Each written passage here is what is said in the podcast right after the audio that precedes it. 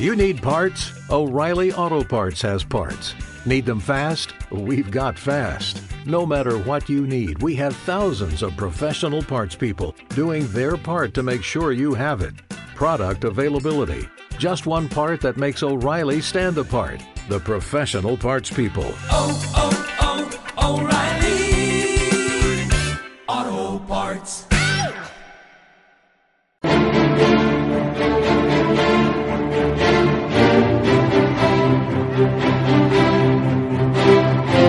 Mañana es el día.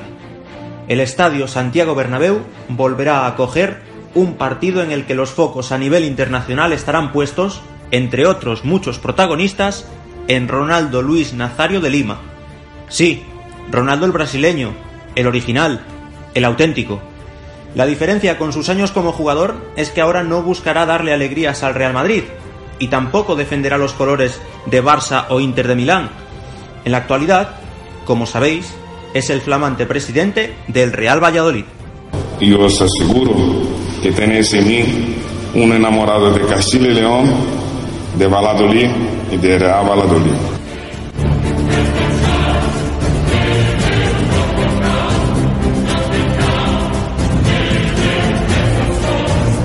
Pocos se podían esperar este movimiento en esos tiempos oscuros en los que la afición pucelana presumía con la boca pequeña de contar en sus filas con Pelé, que ni mucho menos era el brasileño, el original, ni el auténtico.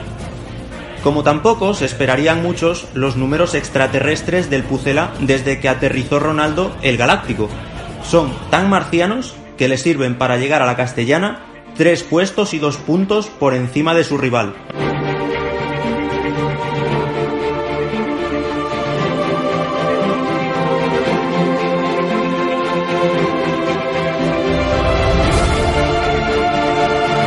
El caso es que, dibujado el escenario, las preguntas son obligadas por obvias. ¿Cuántos goles le marcó Ronaldo al Pucela en su etapa en el Madrid de los Galácticos?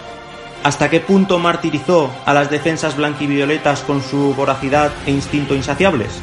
Pues, como casi todo, depende de con quién se le compare, porque siempre va a salir perdiendo con un Raúl González que con 17 goles era la auténtica bestia negra, bueno, blanca, del Real Valladolid el balance de O Fenómeno es de cuatro tantos repartidos en tres enfrentamientos ligueros entre 2002 y 2004. Uno en el 3-1 favorable al Madrid de la temporada 2002-2003. Otro en el festín por 7-2 que se dieron en Chamartín a costa del Pucela de Fernando Vázquez en la campaña siguiente. Y un doblete a orillas del Pisuerga en la segunda vuelta, en una derrota por 2-3 especialmente dolorosa para un Real Valladolid que ganaba 2-0 al descanso. Los aficionados neutrales recordarán aquel encuentro por el jugadón en forma de ruleta que se marcó Zidane en la segunda parte. Aunque para dolor, el que debieron sentir los galácticos, entre los que estaba Ronnie en 2005, cuando los echó de la Copa del Rey en octavos y a doble partido, un Pucela recién descendido a segunda división. En aquella ocasión, ni Ronaldo libró a los merengues del descalabro.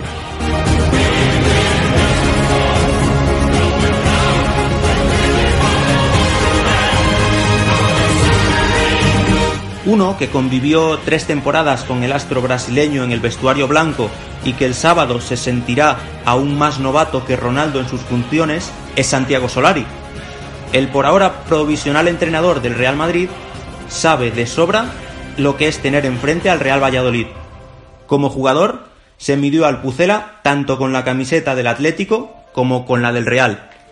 Como curiosidad, solo les marcó un gol a los blanquivioleta y fue con la rojiblanca, en un 3-1 en la novena jornada de la temporada 1999-2000. En la acera de enfrente, el episodio más destacado se produjo en ese famoso 2-3 de Zorrilla en febrero de 2004, pues cuando Ronaldo y compañía habían logrado empatar dos y el Pucela se había quedado con 10, el hoy técnico blanco fue expulsado con doble amarilla para restablecer la igualdad numérica. Sin embargo, en los duelos entre filiales en los que ha participado como entrenador, no ha dado opción. Tres choques entre Castilla y Promesas, tres victorias merengues, la última hace menos de un mes en los anexos.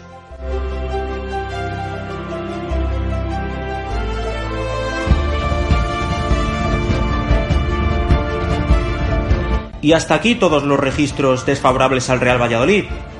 Porque si hablamos de Sergio en el Bernabéu, que todos recordamos tu gol en el famoso centenariato. Tengo buena memoria, ¿eh?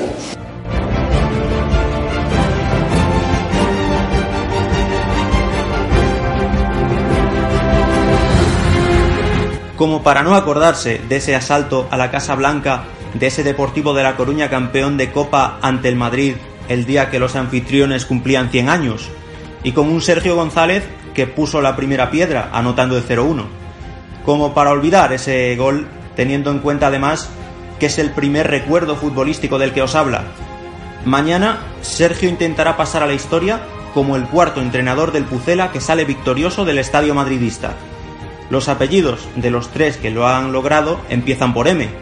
Miró en 1953, 1-2 al Madrid de Di Stéfano en el duelo de hermanos Lesmes en el que el primero pudo con el segundo.